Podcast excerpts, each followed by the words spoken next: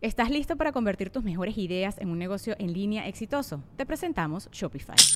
Tal vez no lo sabías, pero nuestro podcast More Than Mamis es un negocio y lo empezamos por supuesto para desahogarnos y hablar sobre la maternidad, no para convertirnos en expertas de ventas y del e-commerce. Así que sí, necesitábamos ayuda para vender nuestro merch y poner en marcha nuestra tienda. ¿Y cómo suena con Shopify? Llegó otra venta. Shopify es la plataforma de comercio que está revolucionando millones de negocios en todo el mundo. Ya seas un emprendedor desde tu casa o desde donde sea, Shopify es la única herramienta que necesitas para iniciar, administrar y hacer crecer tu negocio sin dificultades. Con Shopify puedo gestionar pedidos, envíos y pagos desde cualquier lugar, brindándote toda la información y estadísticas de tus ventas al detalle. Regístrate para un periodo de prueba con tan solo un dólar al mes en shopify.com barra sonoro, todo en minúsculas. Ve a shopify.com barra sonoro para llevar tu negocio al siguiente nivel. Shopify.com barra sonoro. Estás escuchando Leyendas Legendarias, parte de Sonoro y All Things Comedy Network. Y queremos empezar por darle las gracias a todos los que nos acompañaron el sábado en el Desmuerto Reanimado. Épico. Show como de 16 horas seguidas. Estuvo largo, pero la gente se quedó y estamos muy agradecidos. No tengo voz porque eh, se me acabó ahí. Y también queremos empezar agradeciéndole a Bacardi, porque Bacardi se rifó, eh, patrocinó el pre-show legendario, que si no lo vieron está ahí gratis todavía en nuestro canal de YouTube. Es justo lo que estábamos haciendo antes de empezar el desmuerto. Que van a Gabriela ah, haciendo preguntas enfrente de la cámara, haciendo la mera mera. Lo más bonito fue el beso Tipo Iker Casillas en final del mundial, ¿verdad? Ándale. Eso fue todo el pedo, güey. Y también muchísimas gracias a Bacardi porque también estuvo apadrinando legendarios. Ahí en el stream se regalaron boletos. En sus redes también estuvieron regalando boletos. Y todavía tienen tiempo de ir a buscar la botella de Bacardi Superior Halloween que brilla en la oscuridad. Oh, yes. Ahí está todavía. Todavía la pueden encontrar tanto en línea como en cualquier tienda donde compren su Bacardi regularmente. Así que muchísimas gracias por eso. Y este, y no sé qué más. Yo todavía no me recupero. O sea, ahorita estamos grabando esto el lunes. Yo no ando crudo, nada más ando cansado. Porque dormí como 13 horas el, sábado, la noche. Casi todo un día, mediodía, ¿no? Sí, todos andamos recuperándonos, pero pues como siempre les traemos el episodio nuevo que espero lo disfruten porque aún estamos en tiempo de muertos, así que tenía que hablar de más muertos. Claro. Eh, los dejamos con el episodio 88 de Leyendas Legendarias.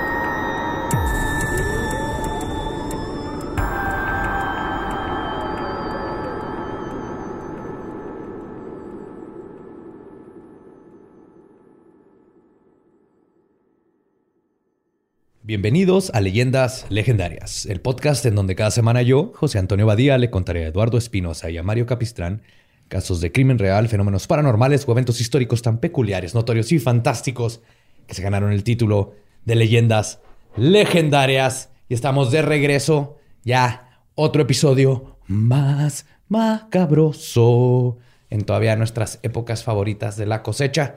Como siempre me acompaña a mi diestra Eduardo Espinosa. ¿Cómo estás, Lolo? Estoy bien. Sabes que la gente tiene razón, güey. Desde que empezó la pandemia, como que el intro cada vez lo haces más con voz así como de. De limer. Ajá, güey. Más, más. Sí, bienvenidos a Leyendas Legendarias. Lo va a subir a la otra. Lo va a subir el, tono. Sí, más, más nasal, güey. Bienvenidos a Leyendas Legendarias. El podcast en donde yo, José Antonio Badía, le contaré a ustedes historias peculiares, notorias y fantásticas. ¡Leyendas legendarias! Charles Manson, ¿no? y a mi siniestra, Mario López Capistrán, alias El Borre, alias La Cabra Satanista. ¿Cómo estás? Te extrañábamos. Ah, muy bien. Yo también los extrañaba. Ya con suerita porque ya... Ya hace frío, güey. Ya hace frío. Y en dos días va a ser calor otra vez. Sí. porque es Ciudad Juárez. Sí. pero eh, justo cuando estamos grabando esto, se pronostica lluvia. Y nieve. Agua nieve e incluso nieve. Entonces, a ver cómo nos va. A ver cómo nos va. Pues dicen que cuando hace frío no nieva. Entonces... También cuando nieva no hace frío. También algo no sé si has notado, si va a nevar, el cielo rosa. Cuando, no, no siempre que está rosa hay nieve, pero siempre que hay nieve, el cielo está rosa. Eso es, una constante de la vida. Bienvenidos a Tíos Hablan de Clima.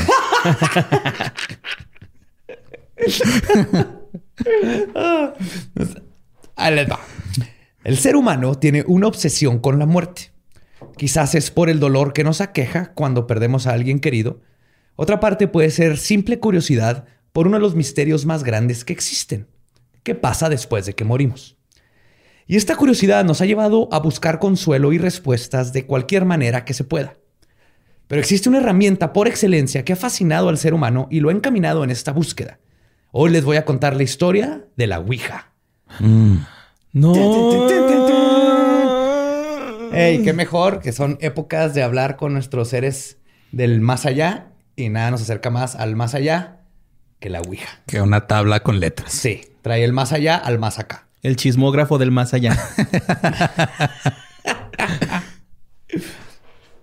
Pues el 25 de diciembre del 2014, Paul Carroll, de 51 años, comenzó a jugar la Ouija en su casa ubicada en la ciudad de Consett, en el condado de Durham, en el Reino Unido.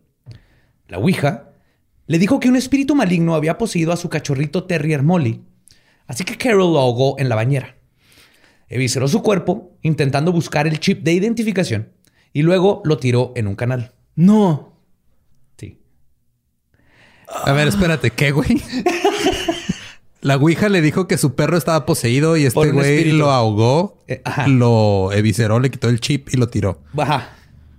Lo ¿Por tiró qué no canal. fue y lo abandonó en un, un parque así como todos Porque los hubiera demás? seguido eh, eh, siendo un Poseído, cachorrito ajá. poseído. Pues sí, pero ya no es eso, problema eso suyo. es el doble de adorable. Pues como no encontró el chip, cuando el cuerpo del cachorrito fue encontrado, Carol, que padecía de sus facultades mentales, Ah. fue arrestado, multado y consecuentemente le dieron libertad provisional. Tomaron en cuenta de que tenía problemas para, de- para aprender eh, y tenía problemas mentales, este, y pues no era la primera vez que hacía un crimen. Entonces dieron libertad provisional. Una semana después del incidente, la esposa de Carol, Margaret, y su hijastra Katrina se pusieron a jugar con la misma Ouija. La tableta les dijo que ambas iban a morir. Así que decidieron tomarse una sobredosis de medicina y prender su casa en fuego. Las dos sobrevivieron y recibieron cuatro años de cárcel por provocar un incendio, Y porque también dañaron la casa del vecino. Y finalmente la familia Carroll se deshizo de su Ouija. Creo que la Ouija no es el problema ahí. No, no, De güey. hecho, la esposa también tenía problemas mentales. What the fuck? ¿Qué Pues siempre hay un roto para un descosido, ¿no, güey. Ujú. Sí. Pues historias misteriosas rodean a la Ouija. Pero más que nada, la rodea folclore y mucha, mucha desinformación. Comenzando con su origen. Antes de adentrarme en más casos ouijasosamente macabrosos, vamos a ver la parte más divertida. La historia. Yay, vamos a hablar de los Spirit Boards en los 1800. Todo eso. ¡Uh! ¡Yeah! Damn. ¡Uh! Este a mí no me emociona tanto como ustedes, pero bueno. No, de hecho, te va a gustar un chorro porque le vas a perder el miedo que le tienes. Ok. ¿Te acuerdas cuando jugamos? Y- Sí, por eso. sí, por, por eso. Lo jugamos y Borre Las pesadillas son este, constantes, güey. Invocó a Soso, al demonio, a el demonio de la Ouija, Soso. Sí. Sí. Y aparte supo información mía que Eso sí ustedes con- no sabían, güey. O sea, Le preguntamos, tú, tú preguntaste cuál era el nombre de tu primer perro. no, este, creo que fuiste tú, pero nunca te he contado, güey. O sea, no, no, no. Pero tú preguntaste que te dijera el nombre de tu primer perro y contestó bien. Ajá. Dijo lobo y era lobito, ¿cómo? Ajá, era lobito. El güey puso loco, pero está al lado la B, güey. Sí, del- estuvo ahí Ajá, en- así No, a mí lo que se me hizo más cabrón fue que le preguntamos, eh, bueno, le preguntaste tú que si conocía a Alistair Crowley y te dijo que sí, y luego le preguntamos en qué año lo conoció y nos contestó un cuando año después de su muerte, güey. Sí, güey. y yo, la neta, no me acordaba el año de la muerte y yo no estaba moviendo la Ouija, éramos los tres. Sí, de hecho, tenía los ojos cositas. cerrados. Tenía, tú tenías los ojos cerrados, ¿no? Y... Sí, que por cierto, este, si quieren verlo, ahí está en Patreon. Sí, de hecho, ahí está. fue hace ya como fue el año pasado, ¿no? Ese pedo. Ajá, Sí. Sí. ajá. Pero justo vamos a ver ese, eso, ese fenómeno y todo científicamente, todo- toda la historia. güey. Pues la Ouija como la conocemos es solamente la más moderna y producida en masa interpretación de antiguos métodos de adivinación que, pare- que preceden a las culturas más antiguas que conocemos. Mattel y Hasbro. Son los que la hacen. De hecho, están este, involucrados en la historia, güey. Sí. Pues de hecho, lo- los, Hasbro... Hasbro se la robó a un güey, prácticamente. no mames. Sí. Oh shit, spoiler, sorry. No, no es spoiler. Ah, no, ¿no? me meto tanto en, en esa parte del desmadre. Pero de sí Hasbro. tiene que ver. Creo que eso está más Dollops. Eh, igual después veo. Ajá. La parte no mística de Pero la sí, Ouija. se la robó. Pero sí, bueno. Pues desde los vikingos que utilizaban runas para predecir el futuro, conocer al enemigo o hablar con los dioses, hasta los griegos que tenían a las pitonisas, quienes dentro del oráculo de Delfos observaban espejos de agua o utilizaban péndulos. Ya sabes de qué escribes. Se tardaron. Güey, o sea, Matrix. No, es que desde que... Es que la frase, las pitonizas dentro del oráculo, o sea... Güey, yo no lo había agarrado, güey. No, no me puse badía, güey. Es que ahí vivía una serpiente enorme, pito, el pitón. De ahí vienen los pitones. Las pitonizas eran servidoras de pitón. Ok. ¿Sí? No, sí. Ok. Vi tu cara de que dudabas de mí. No, no, sí. Pues ellas observaban el agua o utilizaban péndulos para conversar con los espíritus. La búsqueda por crear una herramienta física que nos ayude a conectarnos con lo desconocido, los muertos, demonios o simplemente con nuestro propio subconsciente ha sido una tarea que los humanos hemos perseguido por mucho tiempo. Pero curiosamente, la Ouija, que todos asociamos hoy con la puerta al más allá, comenzó a evolucionar de estos métodos arcanos a la, a la más icónica forma del siglo XIX en los Estados Unidos. Pero su origen verdadero es tan misterioso como sus métodos. En Egipto es, ¿no, güey? sí, un, cien- un científico así de lo Sí, paranormal. un investigador, este, muy, muy amigo de, de Slobotsky, Ricardo Pérez, por Sí, cierto. Él, él- él tiene, eh, Arre. Tiene uno de esos artefactos egipcios antiguos, Sí, sí. arcanos. Pero para entender cómo es que surgió el auge moderno por la tabla parlante, tenemos que conocer el contexto de estos tiempos. A mitades de los 1800 surgió un movimiento que pretendía balancear la creciente ola del intelectualismo pragmático y la industrialización que estaba permeando al mundo. Esto dio pie a un sinfín de personas que buscaban respuestas de nuestro mundo y nosotros mismos que la ciencia no podía o no quería contestar. Para poder responder estas dudas, No podía, güey. Eran los 1800. Creían que... sí, todavía andaban picando ojos. Te recetaban fantasmas. Digo, te recetaban cocaína para tus fantasmas en la sangre, Ajá. como es el meme, güey. Entonces... Oh, yo, yo tengo un chingo de fantasmas, güey. Este, ahí si alguien me quiere aliviar. Este, Sí, sí. Le frotas y salen los fantasmas. ok. Frotan. es como te deshaces de, los, de las posesiones. Para responder estas dudas, un sinfín de psíquicos, videntes, mesmeristas y espiritualistas comenzaron a salir a la luz. Quizás el par más icónico fueron las hermanas Fox, quienes a principios de 1848 convencieron a miles de personas que eran capaces de comunicarse con espíritus a través de golpeteos en las paredes y mesas. Sí, o sea, hacían preguntas Y luego, un decían- golpe, eso sí. Dos, Ajá, no. Tres o no. Fake. Sí, exactamente. Las hermanas zorras. Sí. Hermanas Fox. Ajá. Aún así, despertaron interés en las masas por todo lo paranormal. Además de indirectamente comenzar el movimiento del espiritismo que recorrió todo el mundo. Y exactamente, al final de cuentas, una de las hermanas confesó que todo era fake. Comenzó como ellas, este, punkeando a la mamá. Ajá. Y luego como que se salió de control. Y luego se dieron cuenta que pueden hacer dinero. Y lo que sí es que eran buenísimas para hacer como voces de ventríloco. Así y como tocar. este señor, el fantasmólogo y Sí. el de los aliens de aquí en México, ¿no? Sí, y este, y hubo, sobre todo en esa época, hubo un chingo de, de casos así, güey. O sea, de gente que eh, decía, o sea, fue donde empezó la charlatanería del espiritismo, aparte del espiritismo en sí. O sea, como que no se dieron cuenta de, ah, puedes hacer lana, entonces vamos a hacer lana. Y desviaron como que el, Sí. el- Y como en todo, ¿no? Había gente que sí había, estaba haciendo cosas interesantes. como Francisco y Madero. Como Francisco y Madero. Ajá. Y este, de hecho, Houdini estuvo investigando todo eso. Qué curioso, no se sabía, pero ¿Houdini? Houdini, Houdini se murió en Halloween. Ah, no mames. el día de Halloween.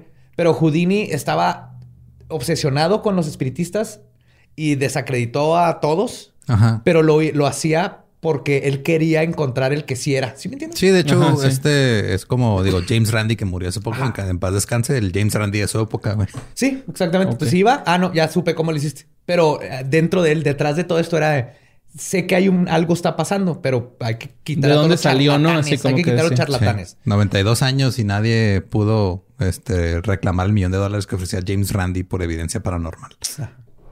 Sí. Pero una parte de estas masas, que justamente eran parte del movimiento intelectualista que estaba en ebullición, observaron el fenómeno y decidieron intentar explicarlo y utilizarlo este, ya, y analizarlo usando métodos científicos. De aquí nacen los espiritistas. quienes comenzaron a experimentar con la comunicación espectral usando la técnica de las Fox, los golpeteos. Entonces ponían un cuarto con velas, todo acá, y empezaron a hacer preguntas y tres para sí, dos para no. Al principio, esto los limitaba a solo poder tener respuestas de, sí, y, no. Así que eventualmente fueron evolucionando el sistema para involucrar tarjetas con las letras del alfabeto. Entonces, esto ayudó a que las respuestas del más allá pudieran ser más específicas y al mismo tiempo era un proceso este, tedioso y tardado. Como los perros que les ponen botones ahora, güey. Están bien vergas. Eh, como el pulpo Paul, güey. Ajá. Que de hecho, hoy que estamos grabando, güey. Ajá. Este tiene 10 años de que murió. ¿Ya 10 años? 10 años. Y acertó 8 de 8, güey. Eso es, eso es este, estadísticamente imposible. No, es estadísticamente probable. Improbable. No, estadísticamente posible más improbable. Ajá. Ajá. Pues mira, el pulpo Paul se lo pasó por sus tentáculos. y serían los franceses quienes, cansados de perder tanto tiempo esperando que el fantasma de la abuela escogiera letra por letra. Aparte, estamos de acuerdo que en esta época mucha gente era analfabeta. Sí, eran alfabetas. De hecho, la mayoría de los espiritistas que están aquí era gente de, clase alta, con dinero, que pues, tenía tiempo. Como siempre, güey. O sea, gente con lana en hobbies así bien, este... O sea, mientras hay gente preocupándose porque tiene tres hijos con tuberculosis de siete. Está Mr. Crowley en, Egipto cogiéndose a su, a, su, compa para que salga choronzón. Necesita lana para poder estar metido en eso. Pero sí, los franceses estaban así de que... Que pinche hueva. O sea, imagínate estar ahí dos horas para Le que... Le hueve. Ajá abuela, eh, que, uh, ajá, pe, puto el que lo lea. Cuatro horas después para... Merci puto. Aparte también en el francés, un verbo se pronuncia casi igual en, en, en todas las conjugaciones, aunque cambien las letras. Entonces, qué hueva. ¿No? Ok, no. Sí, todos los que ensayan francés sí, están escuchando están así que... ¡Pinche huevo! Yo nomás sé decir llama pel Mario, güey. Y, ah. y ya. Je m'appelle José Antoine. Je suis Je suis un artiste. Es lo único que aprendí. Ajá, yo también. Y onda toi quoi. Ya, bye. Pues fueron los franceses los que inventaron el primer planchet. Mm, ok. Contrario a lo que muchas gentes, este, muchas personas piensan, la Ouija era solo el planchet. era triangulito. solo el triangulito donde pones las manos. No había una tabla. Este, va, perdón, sí, esta es la, parte que generalmente tiene forma de corazón con un orificio en el centro que marca las letras. es el planchet. Como tu pin. Como mi pin. Ajá, que lo están viendo. Pues el 10 de junio de 1853, Hippolyte León Rivail, Rivail, mejor conocido como Alan Kardec y fundador del espiritismo, fue testigo de este brinco en tecnología paranormal mientras visitaba una sesión espiritista en París. Uno de los integrantes de la sesión decidió manufacturar una pequeña cubeta que se ponía al revés y que contenía un lápiz en su interior. Propuso que la gente pusiera sus manos sobre el protoplanchet y dejaran que los espíritus, a través de sus cuerpos, manipularan el artefacto para que escribiera mientras se movía. Como Charlie Charlie. Más o menos, pero el lápiz está escribiendo en la hoja. Um, vertical. como si pusieras un vaso de vidrio y le pegaras un lápiz adentro. Y entonces, mientras se mueve, va escribiendo en el papel. No mames. ¿Y si salían cosas?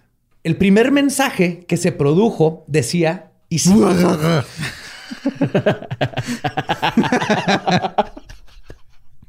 Me espantaste, güey.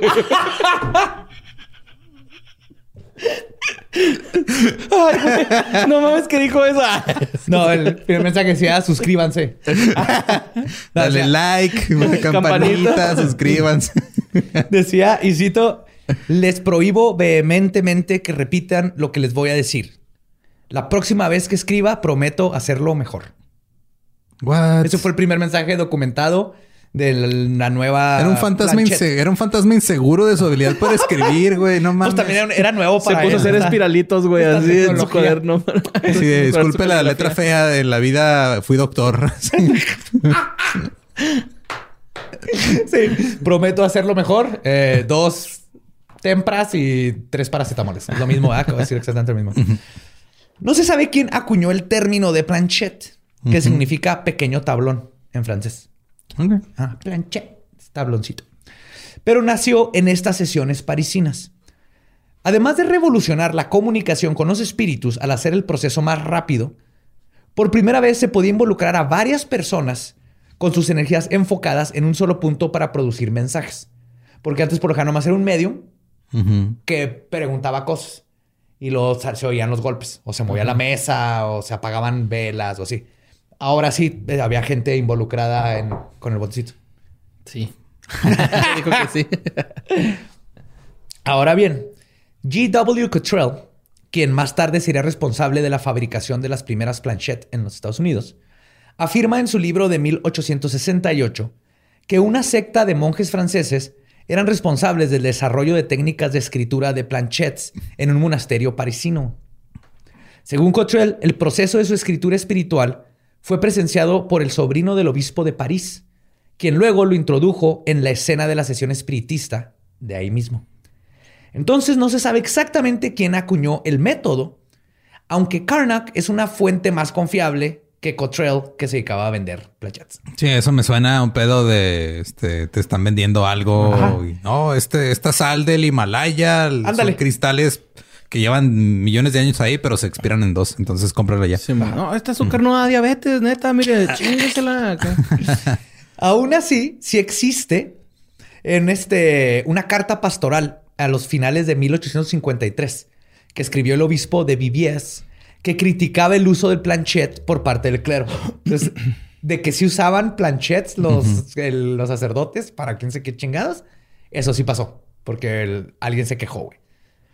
Pero sea cual sea la verdad la verdadera historia, o si ambas son verdad, definitivamente podemos darle crédito a los franceses por el invento y el nombre de esta herramienta para asustar a abuelas y tías. El planchet comenzó a ser muy popular en Francia. Además de fascinar con la idea de contactarte con cosas misteriosas, había algo más que llamaba la atención. Daba a las personas un pretexto para que se pudieran juntar cerca del sexo opuesto y tocarse los dedos y tocar las ah. rodillas en un tiempo donde esto estaba mal visto, güey. No mames. Acuérdate que eran tiempos donde tenías que mandar a tu mayordomo a que le preguntara al mayordomo del otro, que le dijera al papá si la hija tenía chance de ir a bailar, pero se llevaba a la tía. Y eran esos tiempos, güey. Pero ahora podías mínimo estar tocando y le tocabas el dedito. no mames, güey, la besé, decía, ¿no? Así como que la besas así, yo me la cogí, güey, así todo pendejo. Sí, la de 10. La de 10, güey. Mi dedo con el suyo. Se estaban dedeando constantemente. En 1885, el espiritista, legislador y promulgador de reformas sociales, Robert Dale Owen, viajó a París junto con el doctor H. F. Gardner, otro reconocido espiritista. Y cito, en París fui testigo de un método de comunicación del que no había oído hablar antes en Estados Unidos. El instrumento utilizado por ellos lo llaman planchette. El método de comunicación es por escrito. Pedí a los fabricantes del instrumento mencionado anteriormente que, que compraran uno para llevármelo a casa. Y él le informó al señor Owen, que estaba conmigo, que había fabricado y vendido varios cientos en París solamente. Ok, entonces la gente andaba La gente estaba comprando, un chingo. Garner. Por Facebook mandándose mensajes. Sí, van a las escuelas, ¿no? Así como con los trompos y los yoyos, güey. comprar su planchette. No me acuerdo de eso, mi Hola, niños, ahora les vamos a enseñar cómo comunicarse con Satanás.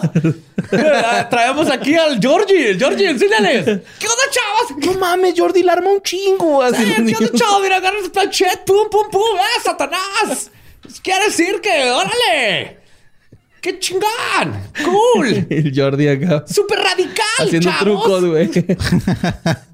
Así bailando el planchete en la mano, güey.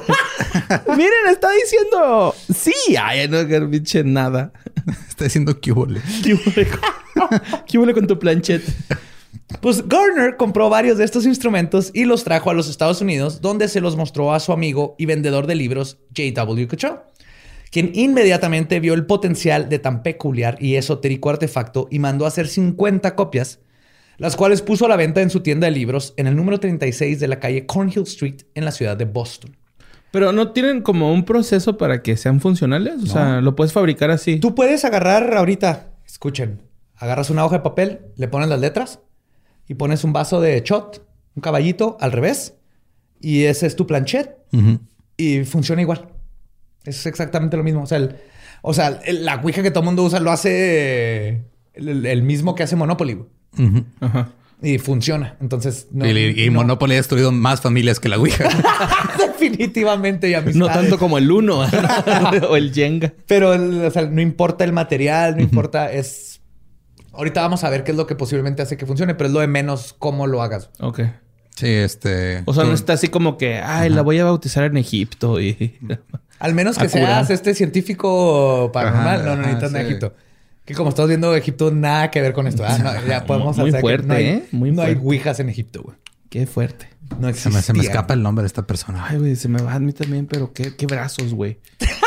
qué brazos con menudazo hacia abajo, ¿no? Así. Qué bonito.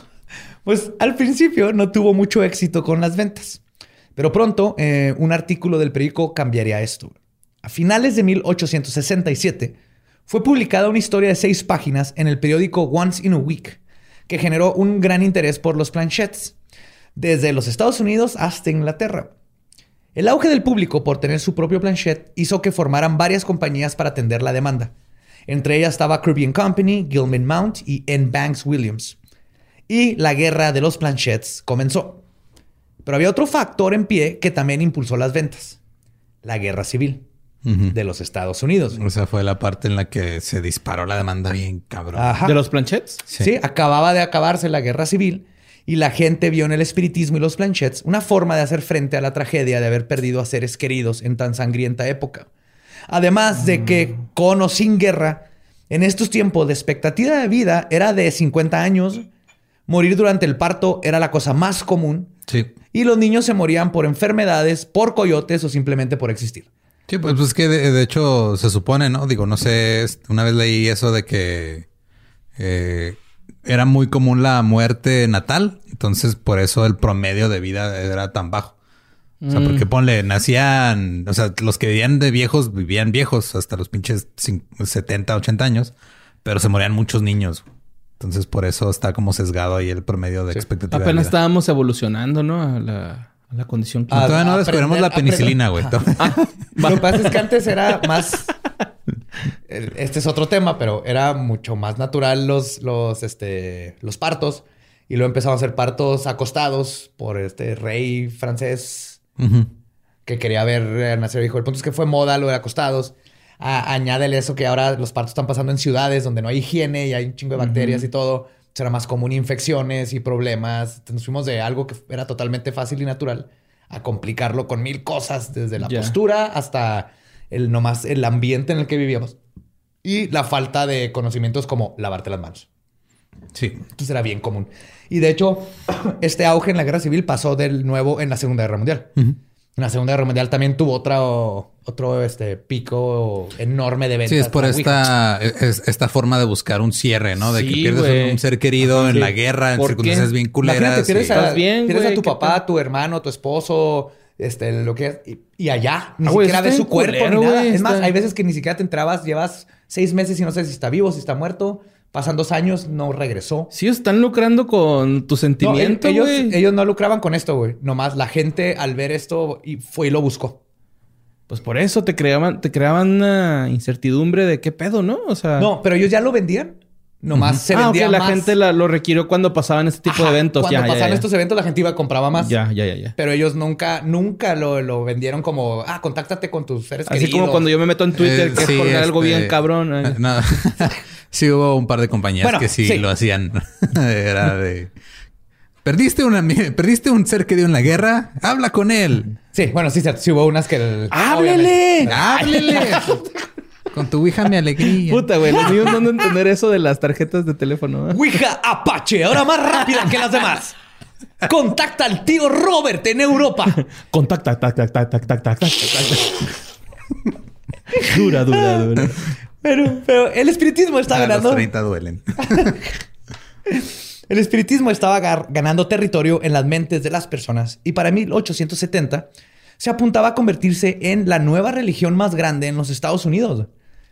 Por ¿Los planchets? No, El el, espiritismo. espiritismo. Ah, ok, ok, ok. El espiritismo es una religión que se basa en creer, eh, lo, lo voy a súper resumir, lo hablaré ya, me- pero en un súper resumen es que se puede contactar con las conciencias o algo de los muertos y por lo tanto, si, si nuestra conciencia se puede separar de aquí y es más que nuestro cuerpo, entonces Hay otro pedo. hay- no nomás hay otro pedo, sino que ya estando allá afuera, ellos van a saber mucho más de lo que podemos saber en nuestro cuerpo. Entonces el contactarnos nos puede dar sabiduría, ideas y cosas que no podríamos tener en este mundo. Eso es un resumen muy, Sí. muy escueto, pero... Es como ácidos, pero en vez de ácidos Sí, fantasmas. no conocían la mota. Así es lo que estaba pensando. Sí, no conocían la mota, güey. Y, eh, incluso personas como uno de los padres fundadores, Benjamin Franklin, y el primer presidente de los Estados Unidos, George Washington, eran asiduos espiritistas y visitaban las sesiones para contactar a los espíritus y hablar de esta filosofía. Incluso aquí en México, Francisco y Madero era un seguidor del espiritismo y siguió en muchas de sus decisiones para formar la patria de México. No mames, está basada sobre lo... Sí, Oye, Lolo, ¿y tú cómo sabías eso, güey? porque se junta conmigo. y- Sí, De... Mames. Sí, sí. No hablaré de Francisco y Madero y todo eso, pero Pinche México Lolo. está ¿Has visto esta cara, güey? O sea, es, es esto por el poco contacto humano que tengo. Ustedes son mi grupo social y mi grupo de colaboradores de trabajo. Güey, está en vergas, güey, lo que sabes, Lolo. No mames, yo jamás... Con razón te dijiste Francisco y Madero. Yo ni me quedé afuera, güey, así, ¿eh? ¿Ah, sí? Acá. Little Francis era espiritista. Mira, lo que a ti te sobra de, de barrio, güey, a mí me falta. Bueno, pero ahí te sobra mundo. A mí me falta. Aún así, para los 1980, la fascinación y popularidad de los planchettes comenzó a bajar de nuevo, así que los inventores se pusieron a trabajar. Aún y cuando la popularidad de los planchettes había disminuido, el fervor por el espiritismo apenas estaba comenzando.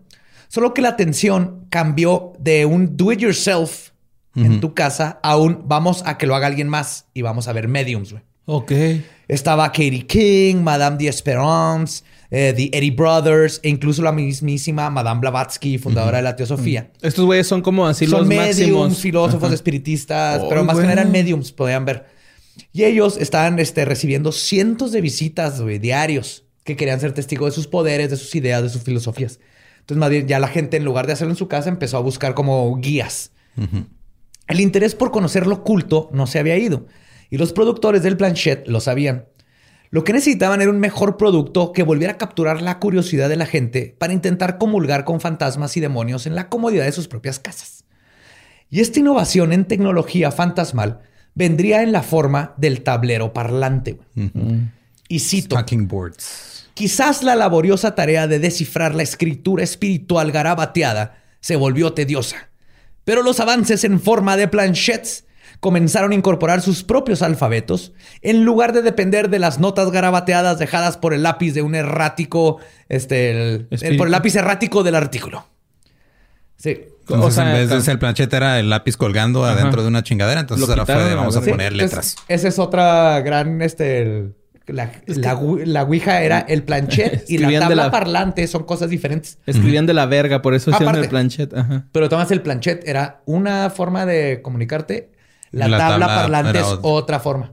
Ya. Ahorita conocemos la Ouija, tú te imaginas la tabla con el planchet. Ajá. Pero empezaron como dos cosas completamente diferentes. Ok, se... se... En Egipto. Así el, el, este Ra, ¿no? Estaba Ramsés. ajá. Si hay alguien entre nosotros. Fue Cleopatra, que usó las primeras letras romanas. ¿En serio? La- la- ajá, y, No, luego inventó, que no.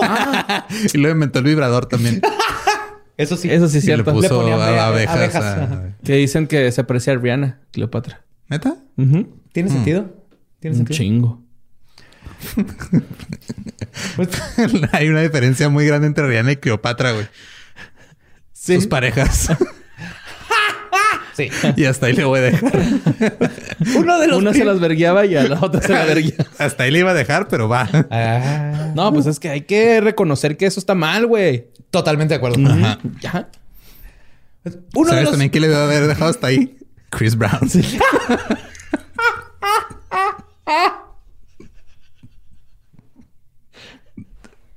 Hay gente que escucha ese pendejo, ¿ah? Sí, Sí, ¿qué la- le lo defienden, güey. Lo defienden, es lo peor del caso, güey. fuck. Es que Rihanna se lo buscó así. Claro que no, mames, pinche madre. ok. Verga, Chris Brown. Fantasmas. No, bueno, fantasma. Uno de los primeros ejemplos de la tabla parlante fue la producida por Houghton Tuttle, llamado un psicógrafo, que era una tabla con el abecedario escrito en círculo, con un disco de madera que tenía una aguja al centro. Mm. Este disco giraba apuntando las letras. Ajá, era una tabla y tenía, imagínate, una conchita de tortuga de madera arriba con una agujita. Sí. Y esa apuntaba a dónde. Sí, giraba y la Sí, aguja así como el de letras. los sonidos de animales, güey, pero con Ándale, letras. como el sonido de animales, pero Qué con chido. letras. Gracias, Lalo. Ah, este disco giraba apuntando a las letras, pero el mecanismo no era fácil de reproducir y por lo tanto fue difícil su producción en masa. Para 1886, perdón, 86, eh, todo esto cambió. No se sabe exactamente quién fue el primero en elaborar el esquema que ahora conocemos, pero sí se sabe que un artículo del Associated Press que hablaba de los nuevos tableros parlantes fue leído por Charles Kennard, que se dedicaba a vender fertilizantes, y su amigo E.C. Reich, que hacía gabinetes. Y ambos decidieron comenzar un proyecto nuevo en el pueblo de Chestertown, en el estado de Maryland. Sí, yo vendo, yo vendo cosas de madera y yo pura mierda. ¿Cómo lo juntamos? para hacer algo que todo mundo va a comprar. ¡Vámonos! Simón, a huevo. Güey, no. ¿Qué más quieres que un güey que puede vender mierda, güey? para tu vendedor, güey. Come on. Un carpintero. Sí. Lo único que requieres. Reich, que tenía experiencia trabajando con madera, cuenta que se le ocurrió el nuevo diseño mientras estaba en la mesa de su cocina observando una tabla para picar y un salsero de vidrio. Mm, ok. Ajá, ahí fue donde le dio el... Oh, my God. Y ahora tú tienes una tabla de picar de Ouija. de güey. Ouija, El círculo se cierra. güey. Se cerró. En 1890, Kennard se mudó a vivir a la ciudad de Baltimore, en Maryland, lugar donde Edgar Allan Poe vivió y afianzó su carrera. Eso se me hizo chido. Y se llevó la idea de los tableros parlantes con él. Y el mundo del espiritismo nunca volvió a ser el mismo. Según el historiador de Ouijas, Robert Murch, qué pinche trabajo tan verga. Es historiador de Ouija. Es historiador de Ouija y no es el único. Kennard se asoció con cuatro inversionistas, incluyendo a Elijah Bond, un abogado local, y el coronel Washington Bowie, Washington Bowie. All right. para abrir la Kennard Novelty Company. Irónicamente, ninguno de los socios eran espiritistas, pero sí eran hombres de negocio. Es que claro, es el maldito capitalismo, güey. Sí, sí, no necesito creer en esa madre. Yo, Tomás, Sí. tengo Sí, que... güey, o los- sea, sé que la Sí. gente lo está comprando. Los hombres de negocios, si baja un ángel, güey, lo venden a la verga, güey, ¿no? te, te lo vendo por 100 baros, güey. Aunque Un sean ateos. Sí, ajá. ¿Cuánto, ¿Cuánto quieres pagar por ver el ángel? Yo te llevo, güey. Te llevo. Y por lo mismo, sabían que necesitaban un buen branding. Tenían un tablero parlante, pero en esos tiempos cualquiera podía hacer uno y vender uno, güey. Pues era una pinche tabla con letras. Así que decidieron que era hora de nombrarlo para diferenciarlo de su competencia. Y es así como nació el icónico nombre de la Ouija, que ahora se usa para designar cualquier tablero parlante. Sí, es como decirle Kleenex a todos los pañuelos desechables. Exacto, es como decirle Kleenex. Ajá, Kleenex, a todos este, los- Post-its. Resistol para referirse a, referirse a un adhesivo. O podcast para referirte a cualquier persona hablando en un, micrófono. Aunque fue hay Oye, del 2020 no vas a estar hablando. De, la- de todos los contenidos de la pandemia. Del podcast de la costeña no vas, a, no vas a estar hablando. Hay un podcast de la costa. No. Fue un segmento en televisión que le dijeron el podcast. güey. Es que Ah, ya podcast se está volviendo en así como Kleenex, Ouija, Q-Tip, Tampax. Ok. Pero bueno, contrario a la creencia popular, la palabra Ouija. ¿Tú sabes qué significa Ouija? ¿De dónde viene Ouija? No me acuerdo. güey. Borre. Pues suena como Wicca. Entonces no sé. No. si te- No. No, nada que ver. No, era... ah, no, o sea, no me acuerdo bien de dónde salió, pero... Lo que generalmente se dice es que viene del francés oui Ajá. y del alemán Pues ya. Ajá. Pero... Sí, sí. Ajá. Oui en francés es sí, ya es sí en alemán. Sí, sí. Y eso es lo que también creí por no, pero años. es que eso, eso es- no es. En realidad, lo que sucedió es que fue la cuñada de Elijah Bond, Helen Peters, quien era una medium ella misma, la que le dio el ahora famoso nombre. La forma al que llegó a este es casi poético, güey. O sea, tú te acabas de enterar del no- de qué significa el nombre de la Ouija a partir de que estuviste No, no ahorita, pero como a mi... hace, no sé, cinco años. Ah, ok, ok, O sea, ok. Va, va. Desde que conoció la Ouija, yo Eh, tenía la idea de que era... Ajá, Ouija. Va, va. Ya, sí, ya. es Ouija, no cuija. No lleva C ni K. Es. Owi. J. No, no, no lo digo por ti, Borre. Lo digo por hay gente que le dice la cuija. Sí, no. Ah, no, no. Es Ahí tengo Ouija. gente que le dice Katsum a la Katsup, güey, ¿no? Entonces, Sí, Es la o- misma gente que le dice cuija a la Ouija. Sí. O podcast. Al O al Podcast. Al podcast. El perro Bermúdez, ¿no, güey? Oye, te mandó un saludo. Mandó Sí. un saludo. y me- me Les digo que como llegó al nombre de la Ouija es poético para mí. Se lo preguntó a la misma tabla. Le preguntó cómo quería llamarse. Y el tablero parlante contestó Ouija. ¡No mames! Cuando Helen le preguntó qué significaba el nombre, la respuesta que recibió fue buena suerte. Good luck. Ok. Pero el nombre es aún más críptico que esto. Resulta que años después Helen comentó que durante la sesión donde le preguntó cómo quería llamarse, Helen traía un medallón con la foto de una mujer que ella admiraba. Una feminista y activista de los derechos de la mujer de nombre Owinda. Mm. Y en retrospectiva piensa que quizás eso es lo que quiso decir la Ouija y que simplemente lo leyó mal. Ok. Esta vez la Ouija, el instrumento que se usa para ella, está, su nombre viene de una de las ah, feministas, Feministas. más antiguas y activistas por los derechos de la mujer. Owinda. ¡Oh, sí! Claro, güey. Entonces, de ¡Qué brujas. vergas! ¡Qué chingón, Sí. eh! ¡Qué chingón, neta! Pero te va a estar bien chido que le preguntaron a la Ouija cómo te quieres llamar. Eso sí me hizo bien vergas. Tú pregúntale a tu bebé cuando nazca cómo se quiere llamar. Ya me dijo que Tupac. el pequeño Tupac. Ya, se lo va a quedar. Tupac. Pues ya tenían el nombre, pero ahora faltaba la parte difícil. Conseguir una patente para su producto. Pues cualquiera puede hacer. Simón. Para recibir una patente, entre todos los requisitos que debes presentar, está el pequeño detalle, güey, de que tu invento debe funcionar. Sí, o sea, no puedo llegar yo a patentar una máquina del tiempo si no compruebo que funciona mi pinche máquina del tiempo. Así que el día que Bond y Peters tuvieron su cita con el oficial de patentes, llevaron a Helen para demostrar que la Ouija funcionaba. El escéptico oficial les dijo que si su tabla parlante le decía su nombre, tenía un nombre que ninguno de los demás conocía, les iba a dar la patente. Todos se sentaron, Helen comenzó a comunicarse con los espíritus, hizo su pregunta y el oficial de patentes vio sorprendido cómo su nombre comenzó a ser deletreado letra por letra. Se siente bien culero, güey. Sí, Neta, güey. Sí, güey. A mí cuando, cuando la güey. Sí, güey. Cuando dijo el, el nombre de mi primer perro, güey. Neta, güey. Me me llenaron los ojos de lágrimas, güey. Y te volteé a ver, güey. ¿Sí? Y te dije, ya, güey. Ya estuvo. Pero ahorita te va a quitar Ya, ese estigma verga, que tienes. te va a quitar ese ya. estigma que tienen todos con la Ouija. güey.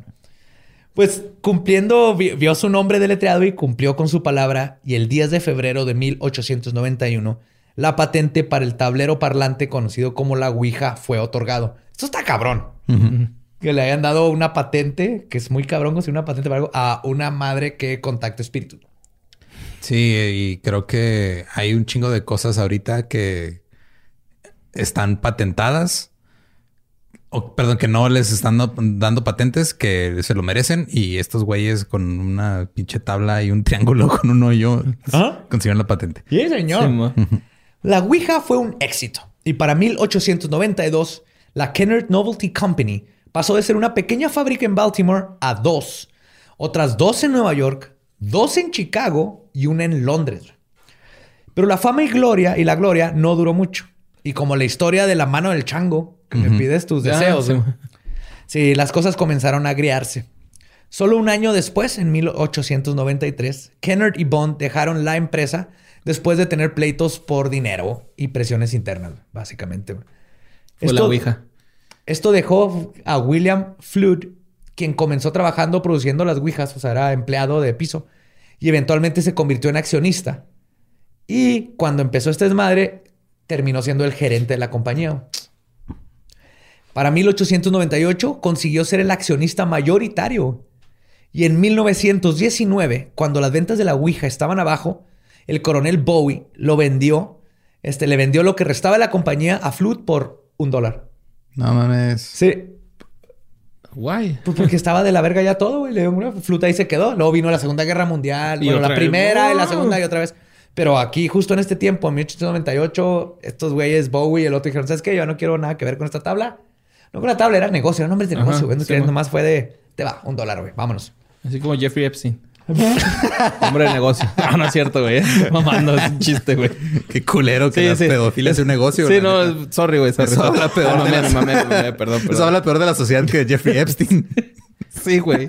Sí, güey. Sí, o sea, tiene que ver un mercado, una demanda, güey. Ese es el problema, güey. Sorry.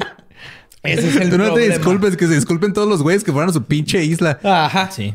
Trump. Pero el reinado de Flut sobre el mundo de la comunicación espiritista se acabó en 1927, cuando falleció misteriosamente al caer del techo de una nueva fábrica que estaba construyendo. güey. Una fábrica que la Ouija le dijo que edificara. güey. Mm. O sea, cayó una ouija de... No, no, no. No. Este, Estaban haciendo una fábrica y la, o sea, la Ouija le dijo, haz una fábrica. Ajá. Y cuando hicieron la fábrica, este güey se mató en la fábrica. Se cayó el techo y se murió. Oh, shit. Sí, está. Eso pasó. Guay. Yeah. Mm. Pero No mames. Está weird. Digo, Sí, si hubiera sido una compañía de dildos, no, no tendría nada de misterioso, pero era una compañía de Ouija. No fue un El dildo. dildo que me dijo ajá. que- Si el dildo te dice que hagas algo, al de caso. El, vibro, el dildo me vibró, ¿no? que tenía que abrirlo. Me vibró en código Morse. Ese fue ese. Ay. Sáquenme de aquí el dildo, güey. Sí, no, no, ca- cámbiame, cámbiame de hoyo. Ok, got it. Atrás, atrás.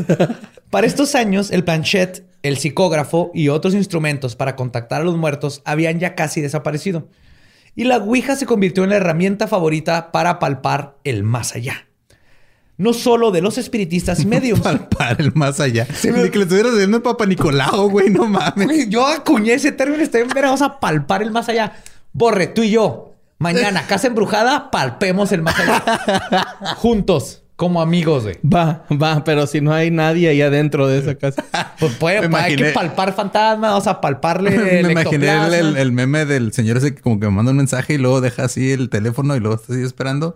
De que mandas un mensaje así, ¿quieres palpar el más allá conmigo? Acuérdate de esa canción. Vamos a palpar, palpar el más allá. Tú y Esa yo canción te la acabas de inventar, José palpar Antonio. el más allá. ¿No? Es una canción de los Venga Boys en español. No. No, ¿Sí? no. Ah. Eh, güey, deja de. Andas demasiado ingenuo hoy, Es güey. que, de más. yo soy ingenuo, güey. No, pero hoy, hoy amaneciste más, güey. Pero si era la de boom, boom, boom, boom. I wanna take your room. Pero este es palpar. Tú y yo palparemos, no te preocupes, Borre. Sí, let's go to palpar. No, pues- A Lolo. Este, pero les digo que ya no solo era una herramienta favorita de espiritistas y medium, sino que de gente común y corriente que buscaba un bonito pasatiempo familiar. y aquí es lo que te quería decir. ¿Qué vamos a hacer después de cenar? Vamos a invocar espíritus. ¡Sí! Ajá. Y de hecho, este es el punto número uno y lo que te quiero decir. Güey, no, güey. no. Sorry, sorry, sorry, güey. En estos tiempos no existía un estigma demoníaco atribuido a la Ouija, ni de maldad, nada, güey. No era puro espiritismo. No habían reglas que siempre tienes que seguir o cosas que nunca debes hacer, güey. Sí, nada de, ah, es que tienes que despedirte. Si Ajá, no, se te va a meter hacer una... esto. enterrarla, ¿no? Si no, el más allá te va a palpar a ti. Cuando palpas el más allá, el más allá te palpa a ti. Oh. Tosa, por favor. Sí, güey, era nomás, era una forma bien interesante de, de experimentar este, qué más hay. Frecuencias, vibraciones, espíritus, muertos, pero era nomás así, güey. Por eso era un pasatiempo, era. Por eso lo vendían con este, los que hacían Monopoly, los que todo, porque era nomás de, uh, vamos a probar esto. El espiritismo era el buscar qué hay el más allá, sin, sin meterse en cosas de demonios. Sin darle una sí, denominación Ajá. este, religiosa, tal cual. O sea, Exacto. nada más es, hay algo, hay espíritus, hay cosas, vamos a ver si nos dicen algo, pero no era de, ay, vamos a hablar con el Sí, no era exclusivamente al, de, al, ajá, al, Claro al que diablo, no, porque güey. aparte el acá. espiritismo era su propia religión, ajá. O su propia filosofía. El punto es que no tenía esto. güey. Pero entonces, ¿por qué hay seres, güey, que, por ejemplo, Soso? Nadie sabe qué es soso, nomás saben que dice soso. O sea, es así como que un error en, en la Ouija. No, no es Soso. un error. ¿Quién no existe un demonio que se llame soso? En ninguna parte. Y nadie le, ¿quién le atribuyeron que es un demonio, güey. Ya, ok. O Sí. sea, no, no, en sí, Sí no es es un, un demonio. fenómeno lo de soso. No sabemos. Pero nadie lo hace muchos años. Porque esa vez estuvo raro, ¿no, güey? Acá. Sí, lo de Soso es bien curioso. Pero ahí te va, güey. De hecho, la percepción moderna de la. Ouija. La percepción moderna de la Ouija como un artefacto del demonio que puede hacer que diablos se te metan por el culo, güey, sucedió exactamente en 1973, güey. Es Uy, que ya también, hace un ¿por qué se te tiene que meter el diablo por el culo? Puede ser una fosa nasal, puede ser un oído, puede ser un ojo, güey. El ojo del cíclope. Pues se siente más rico por el culo. Ok.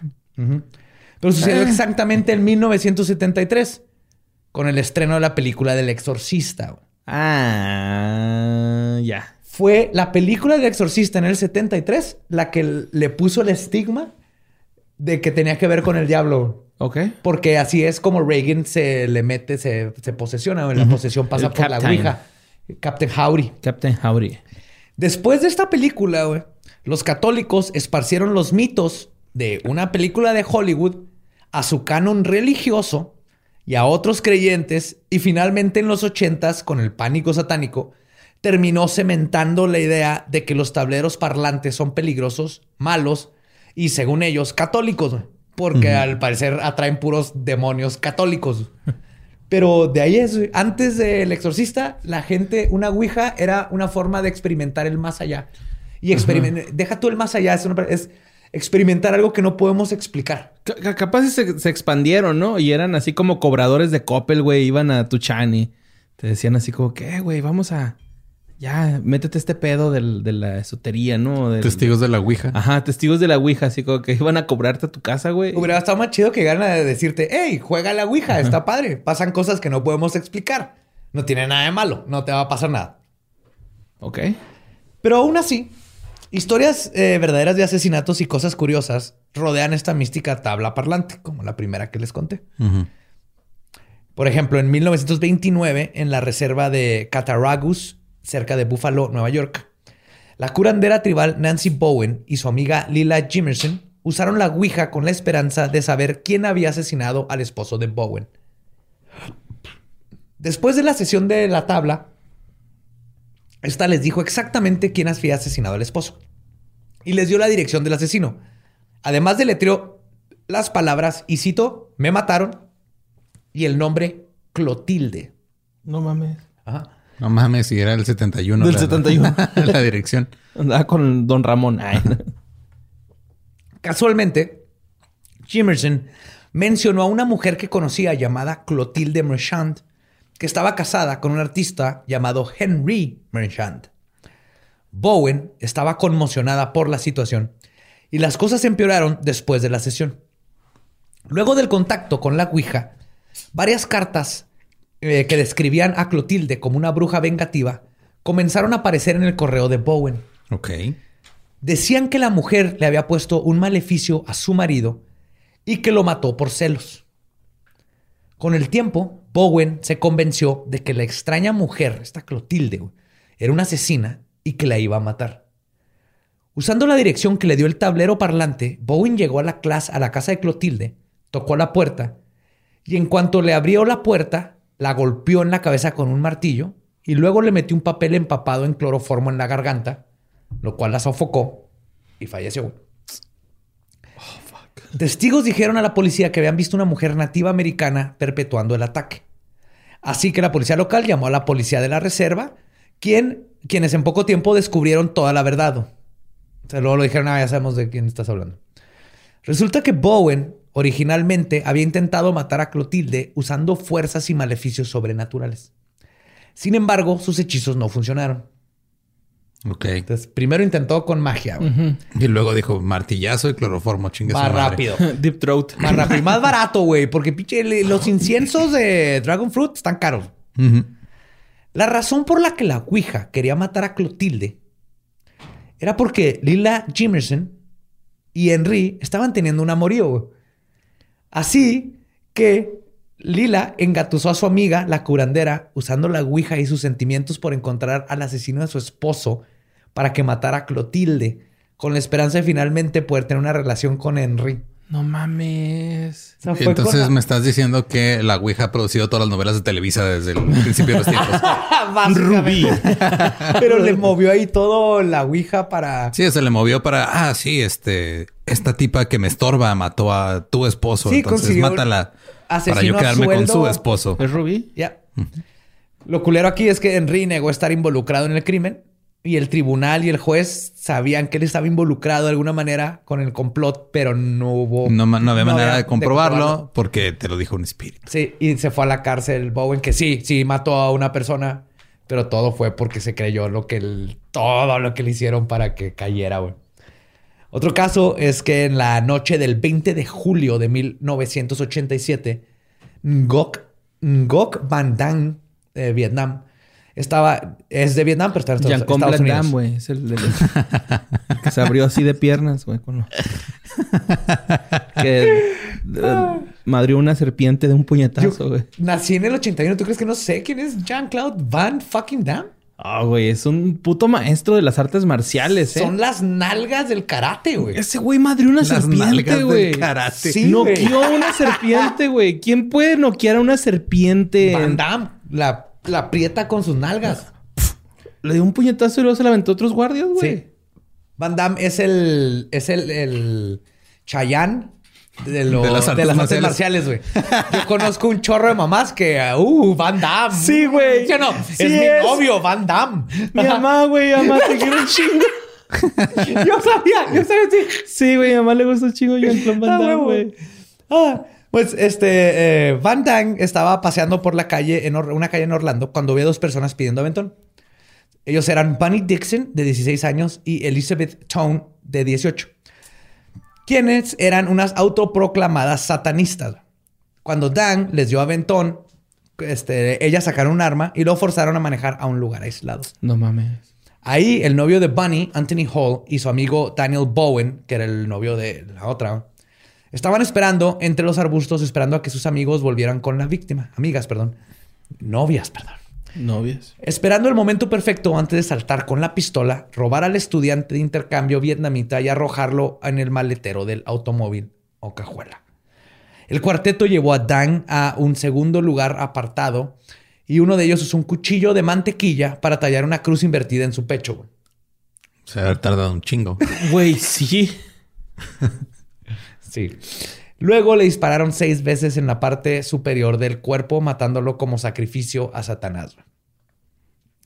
Al señor oscuro no le gustó eh, lo que habían hecho estos idiotas y este, obviamente no les otorgó su favor. Sabemos que esto no es algo que los satanistas hagan. Los cuatro fueron capturados a la brevedad, donde su defensa consistió en decirle a la policía que el motivo del cruel asesinato provenía de que estaban cumpliendo los deseos de un niño de 10 años muerto llamado David, que, se- que- al cual habían contactado a través de la Ouija. David, Esto está raro, pero arre. sí. Para empezar, está raro hacerle caso. A ¿no? un niño de A un 10 niño de años. 10 años. Sí, no me importa si está muerto o no. Ajá. No le hagan caso a un niño de 10 años. Si te está pidiendo una nieve, ok. Si está pidiendo una nieve después de las 10 de la noche y no ha atendido su cama, no le vas a dar la nieve. Ah, Si está pidiendo que asesines a un extranjero, probablemente es- Sí, es de, güey. De hecho, ahí te va exactamente lo que les pidió, güey. David les había dicho a los adolescentes que asaltaran a alguien, se robaran un automóvil y huyeran de Florida para unirse a él, a David, en un carnaval en Virginia.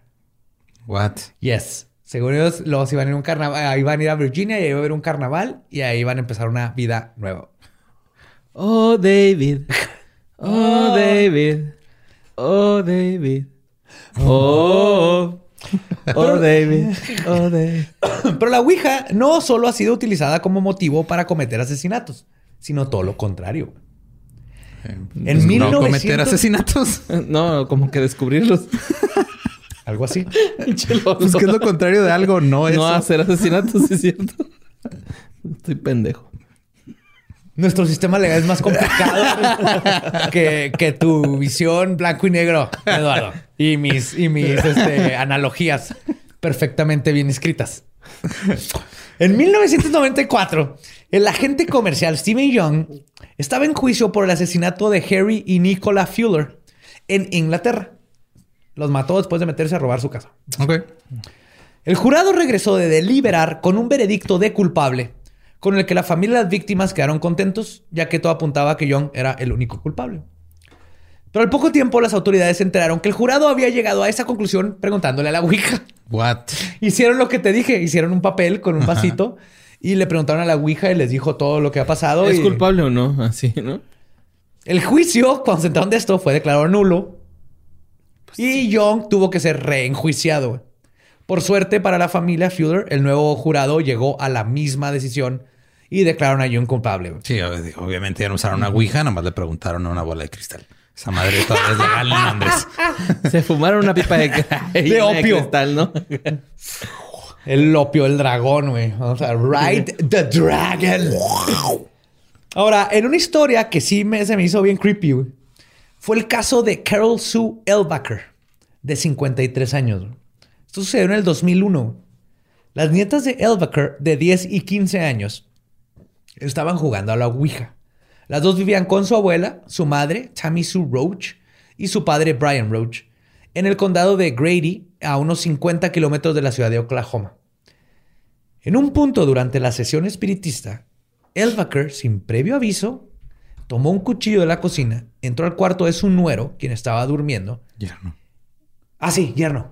nuero es la hija del tío de tu Por ejemplo, prima. yo soy el nuero de mi suegra, güey. Yo soy el nuero de mi suegra, ¿neta? Ajá, Yo sí. también. ¡No mames! ¡No ¡Qué mames! vergas! No sabía eso de borre, güey. ¿Tú eres el nuero de tu suegra? No, yo soy el yerno de mi suegra. Yo sí sé hablar español. ¿Tú eres nuero de tu suegra entonces? Yo no, ya no sé. Ya me confundió. Ya me borre. confundió Lolo también. Y toda esa porra que hicimos acá echar a perder todo. Ah, pinche Lolo. Somos yernos. Yerno. Ajá. ¿Yerno o nuero? ¿Y qué es un nuero? Nuera es la esposa, entonces. Es nuera o yerno, güey. No hay nueros. ¿Cómo que no hay la nueros, nuera, güey? la nuera es, es femenino. Ajá. Ajá, cierto, sí. Mira, el nuevo lenguaje incluyente es nuero. Sería Y el nuero es el perrito. o yerne. Es el perro. El nuere. Es el perro de tu yerno. Si es masculino, es el yerno. Ok, ¿qué pasó entonces en la historia? Ok. El vaquero, sin previo aviso, tomó un cuchillo de la cocina, entró al cuarto de su yerno, quien estaba durmiendo. O sea, su suegra llegó con un cuchillo y se la clavó en el pecho y lo mató casi instantáneamente. Ah, ok.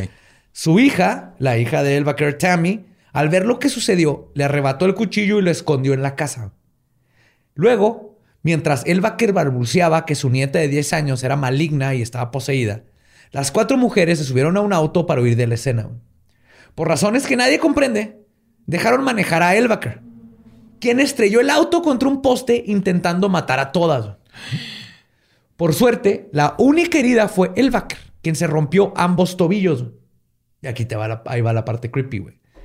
Aún con dos fracturas, se salió del carro, caminó, abrió la puerta, sacó a su nieta de 10 años y le intentó aventar a la carretera para que la atropellara un camión. No. Cuando Tammy, su hija, no lo permitió, el vaquer salió corriendo, atravesó la autopista mientras se quitaba toda la ropa, se encueró, brincó el meridiano y se metió en el bosque donde desapareció, güey. Y de esta historia salió Cañitas, pero nomás No. la trasladaron a lo Mexa. Porque me estás contando el capítulo 8. No sé cuál era en el que se encoraba ese güey. Pero... es que... Esto sí lo hizo y lo, lo- la agarraron. O sea, No, la a, a mí lo que, Ah, me ¿sí la deja, agarraron? lo que me deja enseñanza esta historia es de que el asilo de ancianos es una opción. No le den crack a la abuelita, güey. No, No, le den crack nunca. a la abuelita. No.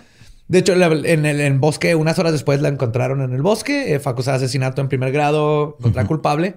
Y su hija Tammy también, güey, por ser accesorio al asesinato. Sí, pues, pues le ayudó a es- escapar. Escondió el cuchillo, le ayudó a darse la fuga y puso en peligro a sus hijas. güey. Pero bueno, ya conocemos la historia de la Ouija, pero queda una pregunta muy importante.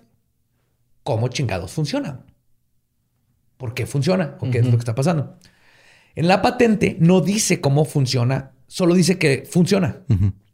Científicamente, Como Herbalife. Como el Bioshaker. sí, Así no puro. es posible, güey. El Hate Wave, ¿no? El Paint Zoom. Ay, ay, todos los anuncios que he visto. Así por desvelado. Paint Zoom sí sirve bien, vergas. Paint Zoom. Científicamente, el proceso que hace que la Ouija se mueva se conoce como el efecto ideomotor, que son movimientos microscópicos que son imperceptibles de los músculos. O sea, nuestros músculos se pueden mover bien poquito que no lo sentimos. Y hasta ahorita es en los, lo que se investigó es que eso es lo que lo va moviendo. Tú no sientes Por eso, eh, los movimientos. por eso eh, cuando tocas el planchet, no lo tocas en sí, lo rozas, ¿no? Es casi Sí, como un roce, güey. ¿no? Ni siquiera le pones el peso. De hecho, esta fue la conclusión de William Benjamin Carpenter del Royal Institution of Great Britain, después de numerosos experimentos hechos en 1852. Y un año después, Michael Faraday, el Michael Faraday, El de la jaula de que Faraday. inventó las jaulas, ajá, concluyó Las jaulas donde guardas cosas para aislarlas. las jaulas que no dejan entrar o salir electricidad. Este güey logró encerrar electricidad, güey. Es la jaula de Cuando Faraday. la gente decía, ¿qué es eso? ¿Es un rayo? Él dijo, yo tengo una jaula que metas al rayo y no te esté chingando. Ah, cabrón. Este es Faraday. Sí. Él mismo también hizo experimentos y concluyó lo mismo.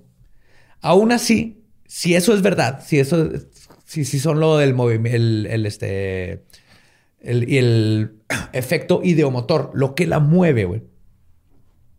Eso solo explica el cómo se mueve, más no el por qué o el cómo es que puede contestar correctamente cosas. Como a nosotros, personalmente, lo de Borre, de su perrito, que ni sabíamos que tenía un perro niño. ¿Qué pedo con eso, güey?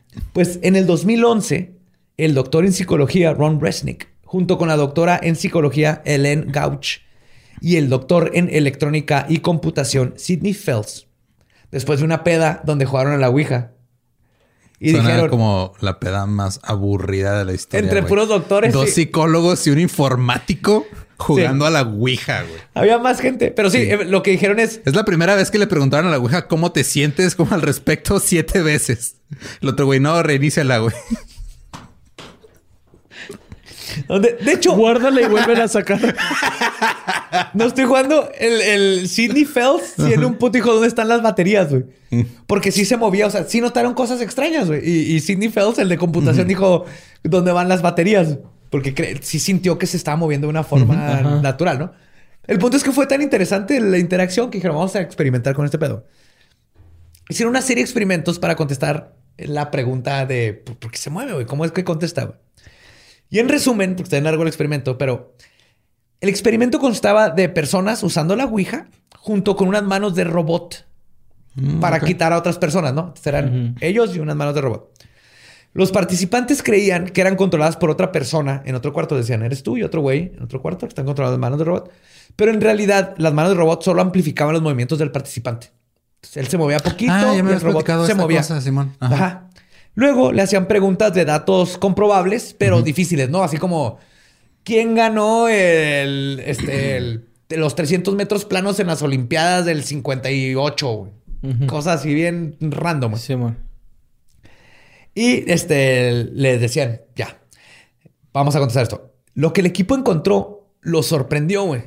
Y cito, cuando se les pidió a los participantes verbalmente que adivinaran las respuestas, lo mejor que pudieran, solo acertaron alrededor del 50% de las veces. Un resultado típico con solo adivinar. Pero cuando respondieron usando el tablón, creyeron que las respuestas provenían, creyendo que las, las respuestas provenían de otro lugar, respondieron correctamente en más del 65% de las veces. Fue tan dramático el cambio que no podíamos creerlo. La implicación a esto, dijo Phelps, es que el subconsciente es mucho más inteligente de lo que creemos. Luego intentaron el mismo experimento sin el robot, usando dos personas. Una del par le vendaban los ojos y luego la otra persona quitaba las manos del planchet, dejando nomás a uno Ajá. jugando. Lo dejaba solito. Sí, no solo observaron los mismos resultados de conocimientos, sino que constantemente la persona con los ojos vendados, y esto fue casi todos los que participaron, se quejaban de que la otra persona estaba moviendo el planchet, Mm. implicando que ellos no tenían el control, güey. Sin- no tenían por qué, esto no eran unos niños de secundaria tratando de asustarse, Ajá. Simón.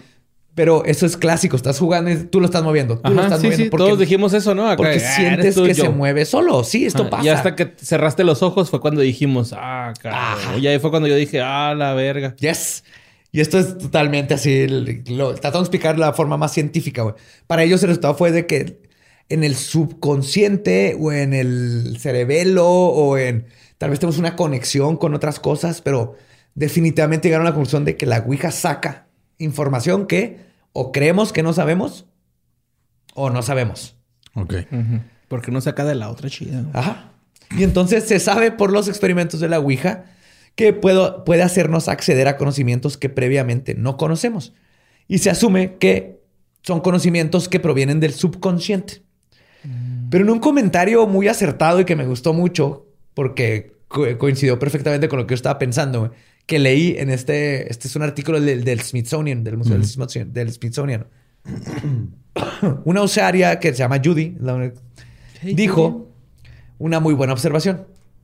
En ningún momento se buscó eliminar por completo el factor de espíritus o algo paranormal como la fuente de dicha observación.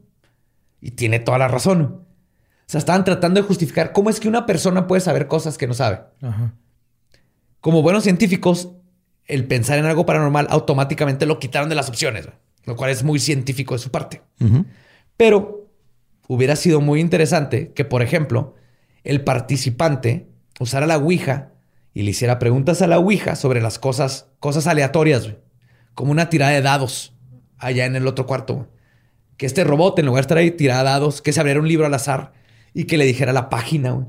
Güey. Sí, eso nunca lo hicieron, porque siempre asumieron desde el principio. Sabían que algo raro estaba pasando. Pero asumían que era una proyección de la persona. Que era, un, cosa, ideas del subconsciente y nunca se les ocurrió intentar experimentar con cosas que ni de pedo podría saber la persona. Güey.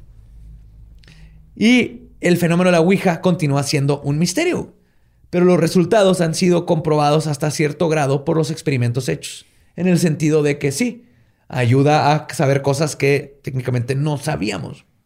Aún así, quizás el secreto de la Ouija es que es un instrumento sencillo, pero que muestra una capacidad hasta el momento considerada sobrenatural del ser humano para sentir, saber y conocer información que está fuera de nuestro alcance.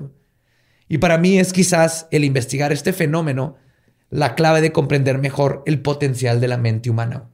Porque a final de cuentas, si sabemos que está pasando estas cosas, no tenemos que y con cerrarnos a... impulsos, ajá, acá, ¿no? Sí, el, el, el, idiomotor es como se mueve, pero por cómo te está, cómo te puede decir cosas que no sabías, cosas que van a pasar. Una maestra mía una vez nos cachó el, usando la Ouija y se asustó, o sea, pero no la quitó, nomás nos dijo, cuidado con eso. Porque a ella le pasó algo de que usó la Ouija de joven y le dijo que sí se iba a casar. Terminó siendo maestra. de biología. Amor, te amo. pero, ella nos cuenta y es, era es así súper católica, de las mejores maestras que tiene en mi vida. Una vez nos cachó, nos cachó pisteando en el carro y nos dijo, vénganse a la casa, no sean pendejos, ahí los van a agarrar. Aquí van a estar. Es ese tipo de, personas, güey. El, punto es de que la Ouija le dijo algo así que preguntó que se iba a casar con, con la persona con la que estaba, que tenía un chorro. Y le dijo que no, y le dijo, ¿por qué no? Y él le dijo algo que por el accidente. Al poco tiempo hay un accidente. No, no se murió, pero tuvo un accidente y él... Accidentalmente su pareja eh, se acostó con alguien más. Perdió el pene. no, así bien bravo. El, doctor que lo atendió y lo curó, eventualmente se enamoraron y se casaron y fue su esposo. Sí, me habías contado esa historia. No, güey. No por el accidente. Entonces hay, hay mucha gente que tiene experiencias. Tú algo está pasando ahí y es bien interesante, pero lo que sí es, no tiene nada que ver con el diablo, no hay demonios. Y yo sé que todo el mundo aquí se está preguntando, ¿le debo de comprar una Ouija a mis hijos de 10, 12 años? Definitivamente el mejor regalo de Navidad. Do it. Exploren. Dejen, quítense quítense el estigma. Uh tenemos una ouija para el baby, güey. Es, es, es, de, es así como afelpadita para que no, se, no, se, no se, pueda tragar baby el Lo voy a cuidar. Para que te comuniques con él desde que nazca. Así de que, ¿qué quieres comer, mijo? Baby Tupac, ¿va a ser igual de chingón que Tupac? Ay. Ah, ya está, ¿dónde está? Pues esa fue la historia de la Ouija y lo que se sabe. No tiene nada que ver con Egipto pasó en el siglo, los 1800 empezó la Ouija, era el planchet y las tablas parlantes, luego se juntó y se convirtió en la marca Ouija. Así que este no le tengan miedo, es una forma de experimentar, no sabemos cómo funciona, sabemos que hay cosas que funcionan de la Ouija, todo va a estar bien. Probablemente somos nosotros mismos diciéndonos lo que queremos escuchar, güey. O tal vez nos ayuda a conectarnos al consciente colectivo, güey. También. A, todas las ideas y pensamientos de todo mundo que ha vivido en este planeta. El punto es que no pasa nada. Y eso de cerrar, de que cuando termine esto, sí les quiero decir, cuando termina la Ouija dicen, tienes que cerrar, decir goodbye. Y que si no cierras, si no dices goodbye, se queda abierta y se abre un portal y entran los demonios. No, bullshit. Eso sirve para tú psicológicamente estar tranquilo porque luego oyes un eh. ruido raro o algo y tú puedes decir, ah, no hay pedo, no es la Ouija porque la cerré. porque yo dije goodbye. de lo más perturbante que ha pasado en la Ouija. Punto uno. ¿Qué transa mi Dross? Me encontré un bobby pin en el excusado. Punto número cuatro. Sí. Cucaracha voladora satanista. Al final, Ok. este, si algo nos enseñó eh, la Ouija es que el capitalismo siempre gana, güey. Claro. Sí. Y, y- y el capitalismo siempre corrompe el- algo bien chido y bonito, un experimento. Eh, ojalá Eh, pero nada, pero no tanto como el catolicismo que lo mandó totalmente a la verga haciendo lo satánico cuando tenía nada que ver con ellos, no tiene nada que ver con ustedes. Eh. Suéltenlo, nomás digan, ¿saben qué? La cagamos, no tiene nada que ver con nosotros. Eh. La Ouija es de ustedes.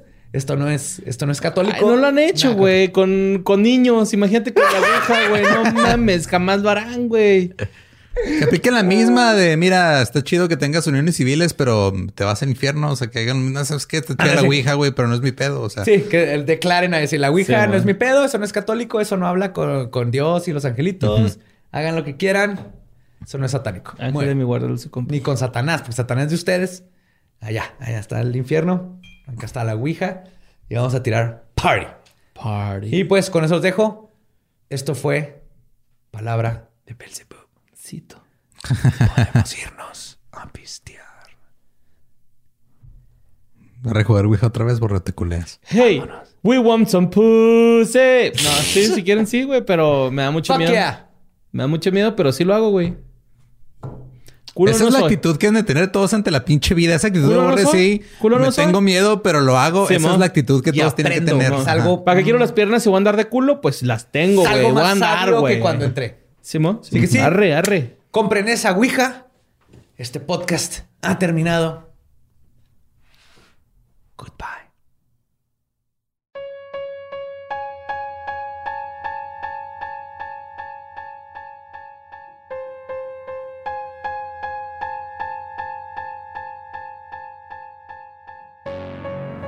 Y ese fue el episodio de la Ouija, donde espero que al final haya quedado claro dos cosas. Una, no existe tal cosa como la Ouija egipcia.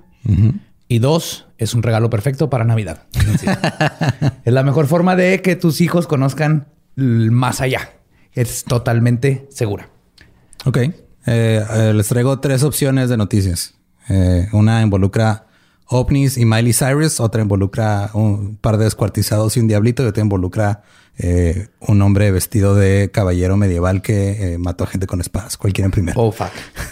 Yo, obviamente, me- el, diablito, tengo que escuchar algo Yo también quiero escuchar que involucra al diablito. diablito. o sea, no el diablito, el comediante, no Mauricio Barrientos. O sea, un diablito. Ah, no, de yo hablaba del el, El diablito de Derbez. la figura metafórica.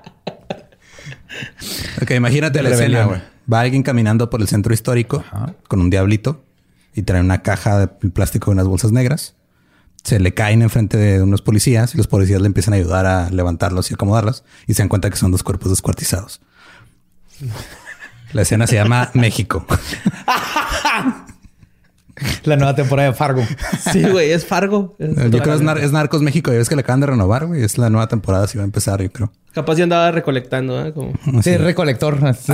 Cuerpero embotador. compran Cadáver. Frescos, putrefactos. Desmembrados. Sí, a huevo, güey. Sí, ese fue eh, en el centro histórico. eh, mi tocayo Eduardo. Tan N. bonito el centro histórico de México, ¿verdad? Vaya. Las cosas que te encuentras ahí. ajá. Qué historias, qué historias. Qué olor. Qué olor. Ah, esta es la otra, nomás que seguro aquí el video. Esta sí está medio culera, pero un güey de 24 años estaba disfrazado en Halloween en Quebec como algo así medieval y traía una espada y atacó a siete personas con la espada. What? Ajá. Mató a dos y hirió a cinco. What? Cuando te desesperas en el gran tefauto, ¿no, güey? Así es, güey. Algo así, pero, Pero ¿por qué nomás?